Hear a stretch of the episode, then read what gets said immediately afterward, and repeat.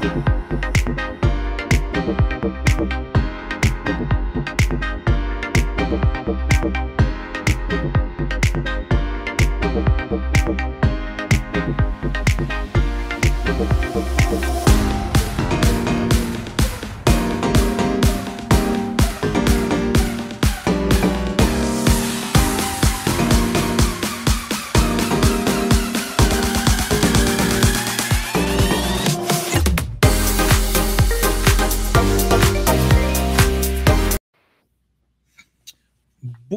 tardes, mi hermano, ¿cómo estás?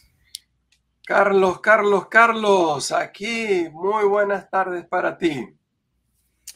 Ay, sí, un cafecito, es martes. Eh, ¿Cómo es que decían? Ni te cases ni te embarques. un poquito tarde para ti y para mí, muchacho. Nosotros estamos casados y damos gracias a Dios por eso. Así que hoy es martes, cásate y embárcate. Así mismo. Ay, pero realmente ha sido eh, un tiempo lindo con la familia, eh, pasando un buen tiempo, disfrutando de las cosas lindas que Dios hace. Y ayer estuvo, que pela, estuvo a 100. Exactamente, para aquellos que estamos con grados Fahrenheit, eh, yo creía que se iba a explotar el termómetro. Este, más de probablemente 45 grados centígrados, una, una locura, este, pero se, se, adaptaba para el tipo de día porque en el día de ayer en los Estados Unidos se había celebrado la, la independencia, es el gran día de los fuegos artificiales, este, y eh, un buen día de, de, de calor, a la gente le encanta hacer asados o, barbecues, como le dicen por acá. Este, le encanta ir a, la playa o estar en la piscina. Así que fue un día extraordinario para celebrar. Y, sabes que aunque estaba, cuando salí con los muchachos estaba caliente, pero después eh, se puso, aunque estaba caliente si te parabas, pero debajo de un árbol o algo así, tenía una buena brisa y, estábamos volando eh, el, drone así, mirando por todas las, como Superman. Eh, y realmente pensando que Dios es bueno y tenemos la oportunidad de poder adorar en libertad eh, aquí nosotros, pero también en un sinnúmero de países por lo que ocurrió, de que este país se formó hace tantos años cuando vinieron de allá de Europa y luego pues pasó todo y entonces se celebraba ayer y decía realmente nuestra libertad a veces cuesta mucho y a veces no nos damos cuenta cuánto cuesta. Sí, especialmente aquellos que hemos colocado nuestra fe en Jesucristo, a veces nos olvidamos que el precio de nuestra libertad lo tuvo que pagar Él costa de su propia sangre. Así que eh, tenemos que ser muy, muy agradecidos. Y mi hermano, eh, la gente le gustó mucho el tema que trajimos la semana pasada, hablando de WhatsApp, hablando de cómo protegerse, cómo estar pendiente de su cuenta. Y hubieron unas cuantas preguntitas eh, y seguía dónde se hace esa doble autentificación en el celular, qué se puede hacer. Si no has visto el video de la semana pasada, vuelve a ver el video de la semana pasada. Pero definitivamente en tu cuenta de WhatsApp es donde tú tienes la opción para poder ir en el área de seguridad. Y cuando vas al área de seguridad de WhatsApp, te permite entonces escoger, déjame mirar aquí. Vas en el área de las cuentas y en el área de tu cuenta hay un área que dice security o seguridad y ahí debajo dice two-step verification. Aquí. Ajá. Así que verificación de doble de dos pasos. Correctamente. Y eso es lo que te va a permitir que puedas proteger entonces tu cuenta de WhatsApp para que no sea tomada. Y déjame decirte que esta semana es, una cosa como que eh, toda la semana a mí me llegan mensajes de eso así loco y cosas así. Y está ocurriendo en un sinnúmero de organizaciones y hasta de tiendas. Un ejemplo, eh, nosotros aquí pues tenemos, digamos, Target, está Walmart, todo eso tienen un sitio web. Y a lo mejor si lo has usado o no, y si usaste una contraseña que está compartida en la red, pues mira, eh, a lo mejor tu información ya está. Y hubo un problema con una organización bien grande esta semana que, tuvo problemas con el área de seguridad en todo esto de lo que son los NFT o las tecnologías de, de blockchain. Pero la idea no es solo traer miedo, sino que entonces nos preguntaban, espérate, hemos visto unos mensajes que se desaparecen. ¿Qué es eso? Y es una opción que la tienes directamente ahí mismo, que te permite tú enviar un mensaje y que a las 24 horas de recibido se borre. Y, me nos preguntaban, ¿debo o no debo activar eso? Y es una elección. Yo por lo regular, yo borro los chats. A mí no me gusta mantener mucha información porque no quiero compartirla, pasa algo, cualquier cosa. Pero hay personas que, pues, mantienen esos chats. A la que tú activas eso de 24 horas, esos mensajes automáticamente, lo que sea, se borró. Así que es una decisión personal de la persona que lo está enviando. No es tu control. Así que es de la persona que lo está enviando. Pero cositas así eh, nos preguntaban, un ejemplo, si guardo mucha información, ¿me afecta mi memoria? Y la respuesta es sí. Un ejemplo, mi opinión personal, si yo necesito guardar algo, yo no lo voy a guardar en WhatsApp. Porque yo quiero poder bajarlo a mi computadora, bajarlo a mi correo electrónico, guardarlo en algún otro lugar. Los teléfonos tienen una memoria, sí, pero, ¿qué ocurre? Específicamente los teléfonos Android, que tenemos mucha gente en Latinoamérica, el WhatsApp, depende del teléfono, le hace un respaldo o un backup. Por lo regular, los Android no le hacen backup automático y si no estás pagando alguna nube, lo perdiste. En cambio, los iPhone sí. El iPhone hace backup automático al iCloud. Y una gran mayoría de las personas que tienen iPhone pagan su cuenta de iCloud. Así que automáticamente puede hacerle respaldo. Pero mi recomendación es, si tienes muchas fotos, no las permitas que se guarden automáticamente, porque eso es otro problema que estaban explotando. Le ponían a la foto un código escondido para que cuando abrieras la foto tomaran control del teléfono. Por eso tú las mantienes solo dentro del WhatsApp. Eh, y entonces, eh, ¿algún otro consejo sobre el área de WhatsApp? Carlos, no sé si te llegó alguna otra preguntita a ti, pero te diría que lo mejor es, si tú no conoces a la persona, realmente ni lo abras, ni abras el mensaje, aunque tenga, si la foto se parece, pero el número no lo tienes tú guardado en tu celular, borre ese mensaje, no lo abras. Dale hacia el lado eh, izquierdo, borrar, para que ni siquiera ejecute o abra ese mensaje. Te diría que sería el mejor consejo que tengo para ti antes de que comencemos con toda la lista de preguntas que nos habían enviado.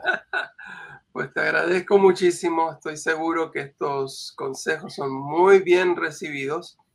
Este, confieso de que eh, seguramente muchos de nuestra audiencia tienen el mismo problema que yo tengo y el problema que yo tengo es la curiosidad. ¿Quién será esta persona? ¿Qué me quiere decir? Este, pero esa curiosidad nos puede costar muy cara. Así que eh, gracias por ese consejo. Si no está en nuestro directorio, si no conocemos a esa persona, si no está registrado, que sigan enviando mensajes, nosotros seguiremos borrándolos. No, y antes, antes de que entremos al tema de hoy, antes WhatsApp no permitía la automatización. Eso significa que antes no podías crear respuestas automáticas. Ahora sí. Así que ahora, si tú abriste el mensaje, quien envió, si está utilizando el sistema, puede ver que tú abriste el mensaje y dice, este número un número válido. Pero si no, porque ellos pueden enviar un montón de mensajes y ver si responde. Así que eh, esa curiosidad, como dicen, mató al gato. Así que si no lo conoces, déjalo borrado. Muy bien. Estamos eh, leyendo la Biblia en un año y estamos en los capítulos 8 al 10 del libro de Proverbios. El libro de los Proverbios es uno de los libros más fascinantes de toda la Biblia. Eh, es un libro muy amado eh, al punto tal de que probablemente para muchos es el libro de la Biblia más leído. ¿Por qué digo esto? Porque yo conozco mucha gente que lee un capítulo del libro de Proverbios cada día. Es decir, leen el libro de Proverbios 12 veces al año, 31 capítulos más o menos, eh, un capítulo por, por día se lee, con la excepción de esos meses que tienen 30 eh, días, así que ese día hay que leer dos proverbios. Pero me imagino yo de que si uno lee el libro de proverbios 12 veces al año, obviamente se transforma automáticamente en el libro de la Biblia más leído.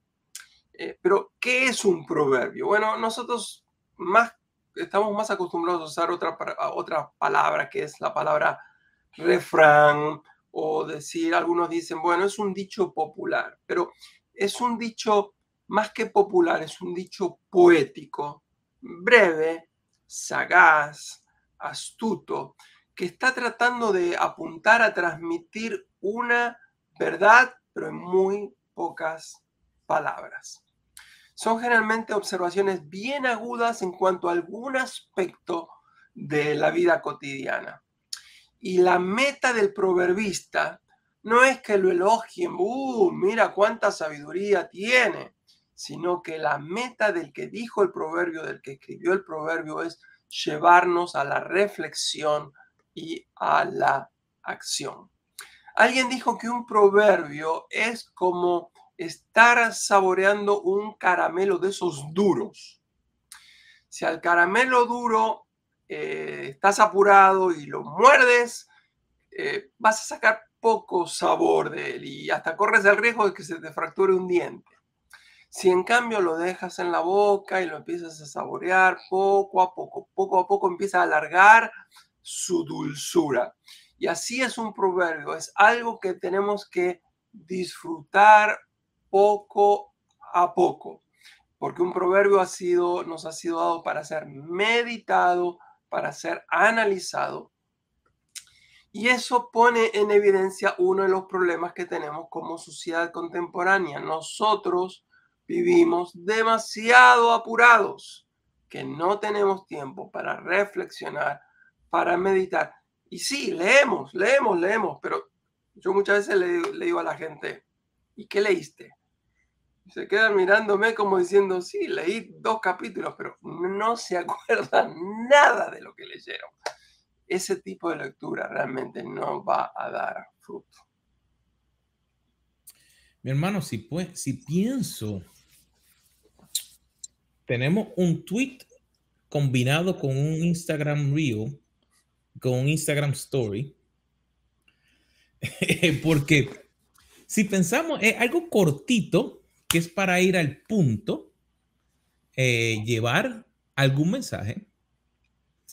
Y si tomáramos el tiempo que a veces uno pasa en Instagram o en Twitter mirando y, leyéramos un proverbio, como tú dices, un versículo de ese proverbio, trae esa sabiduría que trae. A mí me encanta el libro de proverbios. Mm. Me encanta. Han habido momentos en los cuales tú sabes, ni, no sé si te pasa, que ni te entra por un lado ni te entra por otro. Y tú dices, bueno, Dios, aunque no me entra, necesito sabiduría tuya. Y de momento tú piensas que no, que no te entraba.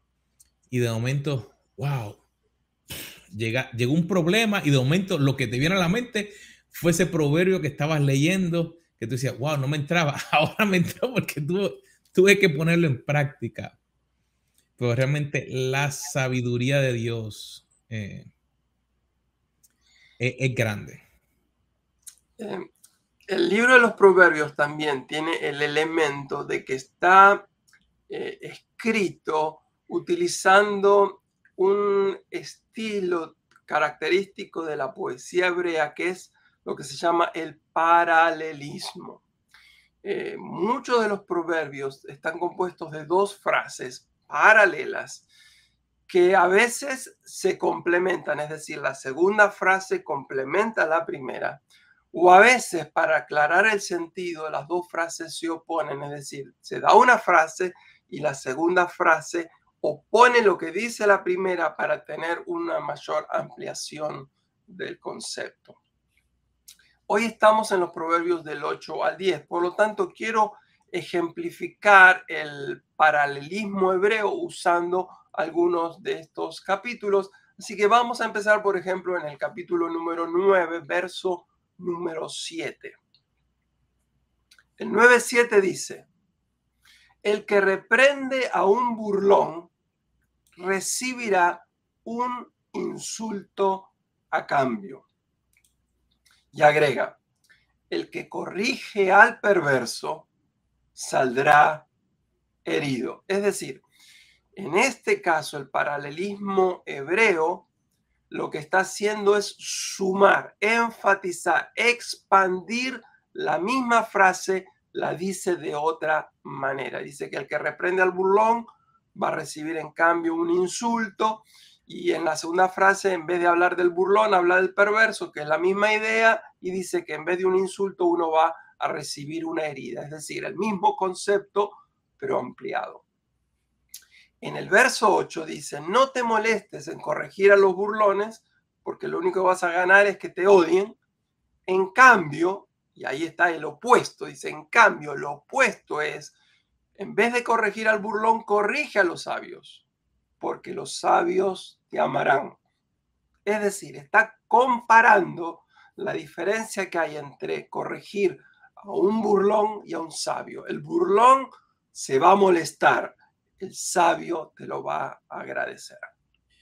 Ese versículo, Carlos, me acuerdo tantas veces que como líder dentro de empresas o trabajando con otros, ese versículo a lo mejor no se le expresaba de esa misma manera a, las personas, pero me daba cuenta que esa sabiduría de ese versículo, cuando habían personas que, digamos, no querían eh, que se le ayudara a mejorar porque ellos pensaban que sabían mejor. Estaban haciendo lo que es un burlón. Se burlaban de los líderes, se burlaban de la compañía.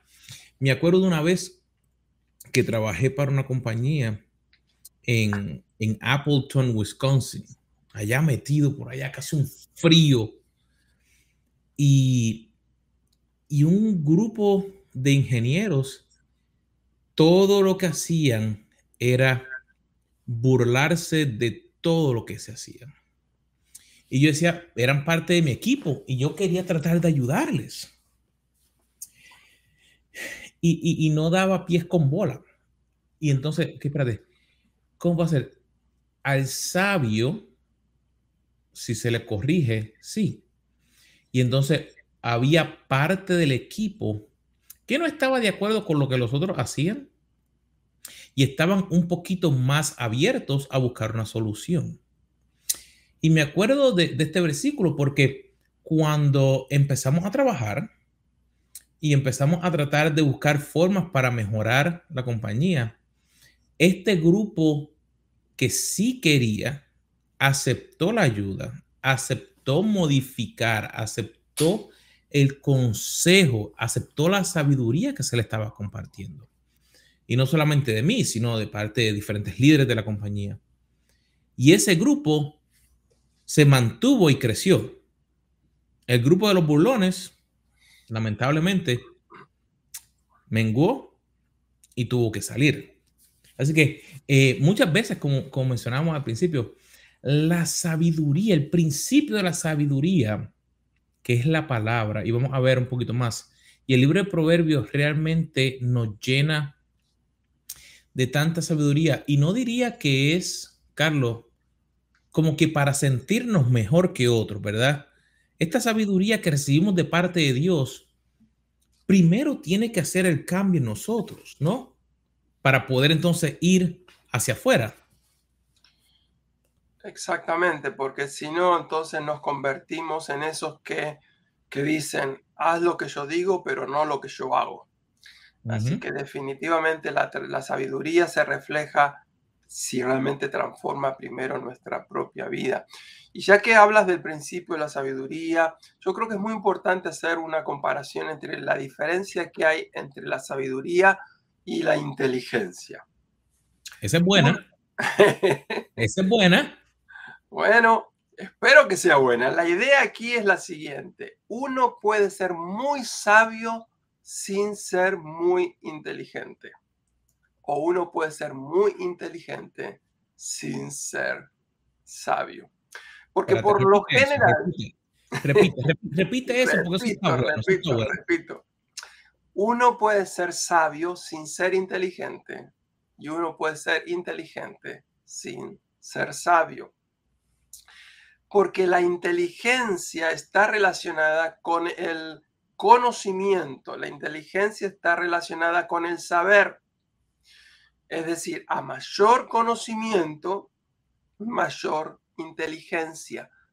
Eh, la, la inteligencia está relacionada con la acumulación del conocimiento. En cambio, la sabiduría no está relacionada con la acumulación de conocimiento, sino con la puesta en práctica del conocimiento. Hay muchos sabios que no saben ni leer ni escribir y hay muchos necios que dominan varios idiomas. La inteligencia. Porque eso está bueno. Espérate, espérate. Entonces, estamos hablando de que a lo mejor una persona que no tenga muchos estudios, lo que conocemos de universidad, puede tener sabiduría no solamente de Dios, sino sabiduría en su empleo, en su trabajo, en su familia. Y otros que a lo mejor sí tienen mucha educación de escuela, puede que no sean sabios. Eh, ¿Te entendí correcto en eso? Entendiste absolutamente correctamente. Wow, entonces, ¿cómo es eso? Porque de nuevo, la sabiduría no tiene que ver con la acumulación de conocimiento. La sabiduría tiene que ver con la puesta en práctica del conocimiento. Es decir, hay personas que saben poco, pero lo que saben lo ponen en práctica, lo viven. Hay personas que saben mucho, tienen muchas teorías, pero nunca las llevan a la práctica. Por eso que hay, hay personas que yo conozco que leen la Biblia todos los años. yo conozco una persona que ha leído más, la Biblia más de 50 veces y sin embargo, tú ves cómo vive esa persona y tú te quedas con duda. Digo, mm". en cambio de personas que no la han leído nunca porque no saben ni leer ni escribir, sin embargo, tú les enseñas un principio de la Biblia y están ávidos por ponerlo por obra. La sabiduría consiste no en acumular el conocimiento, sino en practicarlo. Así que conocer es bueno, pero vivir de acuerdo a lo que conocemos es muchísimo mejor. La inteligencia pregunta, dime cuánto sabes. La sabiduría pregunta, dime cómo aplicas lo que tú sabes. Así que por eso es que nuestro abuelito, que a lo mejor vivía en una finca por allá y no tenían acceso al internet, si todavía están vivos, cuando hablamos con ellos, tienen un conocimiento y una sabiduría, porque no solamente aprendieron unas cosas, sino que la han aplicado a través de los años en diferentes eh, situaciones que cuando tú te dices, wow, ¿de dónde tú conociste eso? Y a veces uno piensa, ah, tú leíste eso en el internet. Y dice, no, eso lo aprendí yo cuando, cuando, yo, tenía, cuando yo era niño. Y tienen 80, 90 años. Eh, realmente es, es lindo ver cómo Dios trabaja y el orden de Dios para cada una de nuestras vidas. Eh, pero Carlos, hay, hay algo que, que a lo mejor lo hemos escuchado mucho que es el principio de la sabiduría, es el temor a Jehová. En otras versiones dice es el temor al Señor. Carlos, estamos hablando de, de miedo. Estamos hablando de que yo tengo que tener miedo de que me va a caer un rayo eh, como si fuera Thor, así que va a levantarla y me va a caer por encima? ¿O cuál es ese temor? ¿Cómo pudiéramos realmente definir ese temor al Señor y por qué eso es el principio de la sabiduría?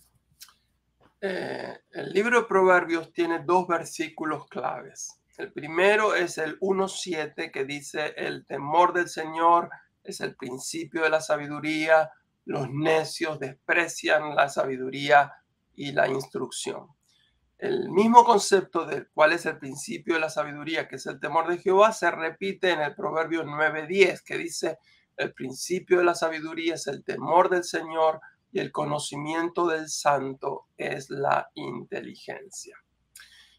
¿Qué es el temor de Dios?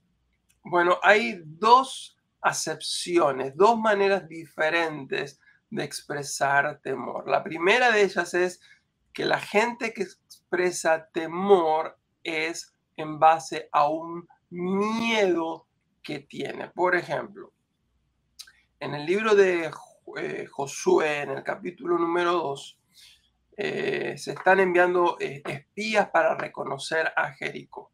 Los espías llegan a la casa de una prostituta llamada Raab y Raab dice que en medio del pueblo se produjo un gran temor en medio de todos ellos porque han escuchado que Dios hizo secar las aguas del mar rojo. En este caso, el temor que el pueblo tenía de Dios era un temor por miedo a que a ellos también les ocurra algo malo. Pero la Biblia habla de un temor de Dios que es diferente, es lo que se llama el temor reverencial. El temor reverencial se expresa en el mismo libro de Josué, en el capítulo 4, en el verso 24, y dice así, para que todos los pueblos conozcan que la mano del Señor es poderosa, para que teman al Señor nuestro Dios todos los días. En este caso, para que teman al Señor es para que lo reverencien, es para que lo respeten, es para que lo honren. Entonces, ahora llego a la pregunta tuya. ¿Qué es eso del temor del Señor?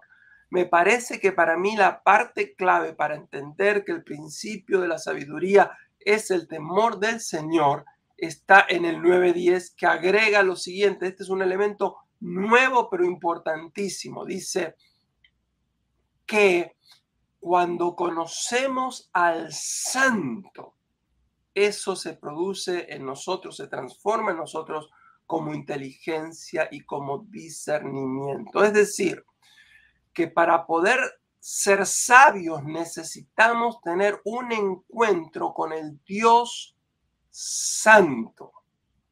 Y hay dos ejemplos bíblicos que aclaran qué es eso de encontrarme con el Dios santo, qué es eso de conocer al Dios santo. El primer ejemplo es Moisés. En Éxodo capítulo número 3, él tiene un encuentro con Dios en medio de un arbusto que está encendido, una zarza ardiendo. Y Dios le habla a Moisés y le dice, Moisés, Moisés, quítate el calzado porque el lugar donde tú estás pisando es un lugar santo. El otro ejemplo es Isaías 6, donde el profeta tiene esa visión de la gloria de Dios y los serafines estaban hablando el uno al otro diciendo, Santo, Santo, Santo es el Señor de los ejércitos, toda la tierra está llena de, de la gloria de Dios. Y dice que Isaías al ver la santidad de Dios dijo, ay de mí, que yo soy muerto porque yo soy pecador. Es decir, el encuentro con la santidad de Dios es como un espejo que me revela todo mi pecado. Por eso que el principio de la sabiduría es el temor de Dios, porque cuando conozco la santidad de Dios, soy consciente de cuán pecador soy.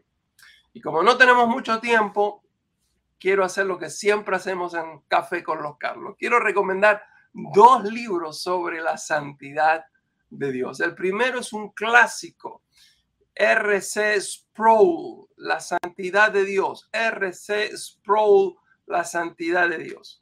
Y si quieres leer algún autor contemporáneo latinoamericano, Sergio Cataglini escribió un libro, El fuego de su santidad. Cualquiera de los dos libros te van a ayudar. Pero recuerda, si quieres ser sabio, necesitas conocer al Dios santo. Carlos, pensando en todo esto, eh, los dos, Josué y Moisés, eh, tuvieron momentos en los cuales ellos tuvieron que trabajar con un sinnúmero de personas. Y a veces, no sé si te pasa a ti, pero a mí me pasa que cada vez que comienzo a, leer la palabra, eh, como que trato de ver cómo la puedo aplicar a, mi vida. Por ejemplo, si estoy en el área empresarial, si estoy en eh, con mi familia eh, o cuando estoy liderando en la iglesia. Y una de las cosas que me llama mucho la atención es que los dos, Josué y Moisés, la sabiduría que tuvieron realmente fue de suma importancia, pero tuvieron que ellos darse cuenta que no era solo para, ¿cómo diría? No era solo algo espiritual, sino que era algo también práctico, poder utilizar lo que estaban aprendiendo. Por ejemplo, en el ejemplo que diste, cuando llegaron los espías, ellos tuvieron que buscar hacia dónde moverse, qué hacer, cómo esconderse para que entonces que, no tuvieran problema. Igual eh, eh, Moisés, o cuando él estaba como líder, eh, él tuvo un sinnúmero de personas que venían donde él y él tuvo que recibir consejo y poder poner en práctica lo que él conocía para así poder ser efectivo. Y este principio de la sabiduría me, llama mucho la atención porque no es algo que se aprende una sola vez o, la sabiduría y la, y la inteligencia, algo que se aprende una sola vez, Carlos.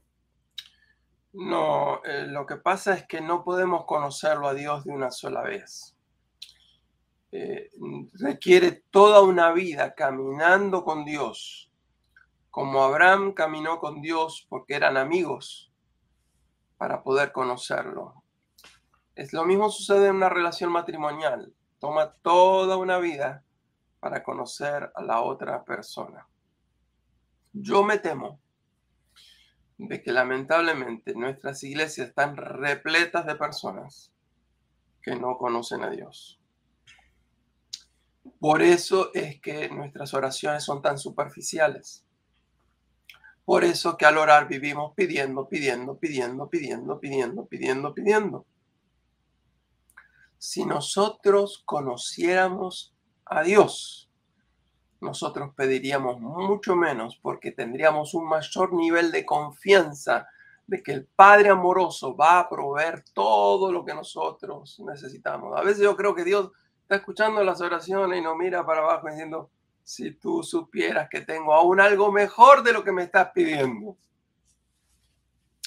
Pero el elemento de la santidad de Dios es lo que nos va a llevar a reverenciarlo a. Hay una frase que a mí me gusta decir que dice, hasta que no tenemos un encuentro con la santidad de Dios, no tendremos convicción de cuán grave es nuestro pecado. Eso es lo que le pasó a Isaías cuando vio, santo, santo, santo es el Señor, automáticamente dijo, ay de mí, soy muerto porque soy pecador. Quiero concluir este concepto del principio de la sabiduría diciendo algo que dijo Calvino. Calvino dijo una vez, la mente del cristiano que resiste pecar no por miedo al castigo, sino porque ama tanto a Dios como Padre y lo adora como Señor, incluso si no hubiera infierno. Es decir, incluso si no hubiera castigo por mi pecado. No quiero pecar, no porque me van a castigar, sino porque lo amo al Señor. Y mi madre me enseñó un soneto cuando yo era pequeño que dice, no me mueves, Señor, para quererte, el cielo que me tienes prometido, ni me mueve el infierno tan temido para dejar por eso de ofenderte. Tú me mueves, Señor, muéveme al verte, clavado en una cruz escarnecido, muéveme ver tu cuerpo tan herido, muéveme tus afrendas y afrentas y tu muerte muéveme. Muéveme, en fin, tu amor y en tal manera que aunque no hubiera cielo, yo te amara. Y aunque no hubiera infierno, te temiera. Es decir, aunque no hubiera infierno, te temiera no porque me vas a castigar en el infierno, porque no lo hay, dice, sino porque te amo tanto, te respeto tanto, agradezco tanto quién tú eres, que haya no haya infierno, no quiero ofenderte, sino solamente agradarte. Y aclaro, no, es que, no estamos diciendo acá que no hay infierno. Lo que estoy diciendo es que el temor del Señor supera al miedo del castigo. El verdadero temor del Señor es la reverencia que desea agradarle y sacar una gran sonrisa en el rostro del Padre realmente cuando comprendemos ese principio de la sabiduría, que no es tener miedo hacia Dios, sino realmente respetarle, como menciona ahí. Dejamos de hacer lo que no le agrada, no por el miedo, sino por el amor, por querer agradarle a Él. Y no significa que vamos a ser perfectos, sino que en ese proceso vamos creciendo. Así es, Carlos. Y quiero, el, último punto me parece que es imprescindible. No podemos entender el principio de la sabiduría si no, si no conocemos a Jesús. Jesús es el que encarna toda la sabiduría. Jesús representa en Juan capítulo número uno la sabiduría que creó el universo. Jesucristo dijo que él era mayor que el mismo Salomón, que era la persona más sabia que hizo el libro de los proverbios. Así que sin relación con Jesús, lo máximo que el ser humano puede llegar a aspirar es a ser muy inteligente. Pero sin relación con Jesús, jamás llegaremos a ser sabios. Amén. Así mismo. Realmente, hermano, eh, los días pasan corriendo. El café se me va acabando. Pero ha sido lindo nuevamente el poder compartir un ratito contigo. Le damos gracias a nuestra audiencia por estar ahí con nosotros. Y sin más preámbulos, antes de que nos vayamos, queremos pedirle que, acuérdate, solos no crecemos. Así que dale compartir, suscríbete a nuestros canales donde estás escuchándonos, así sea en Facebook, en YouTube, en LinkedIn, en Instagram y envíanos tus comentarios para así poder apoyarte y estar orando por ti. Pues realmente nuestro propósito es ayudarte a desarrollarte como líderes en tu vida personal y en tu vida espiritual. Así que mi hermano, nos vemos la próxima semana. ¿En dónde? En Café, Café con los Carlos.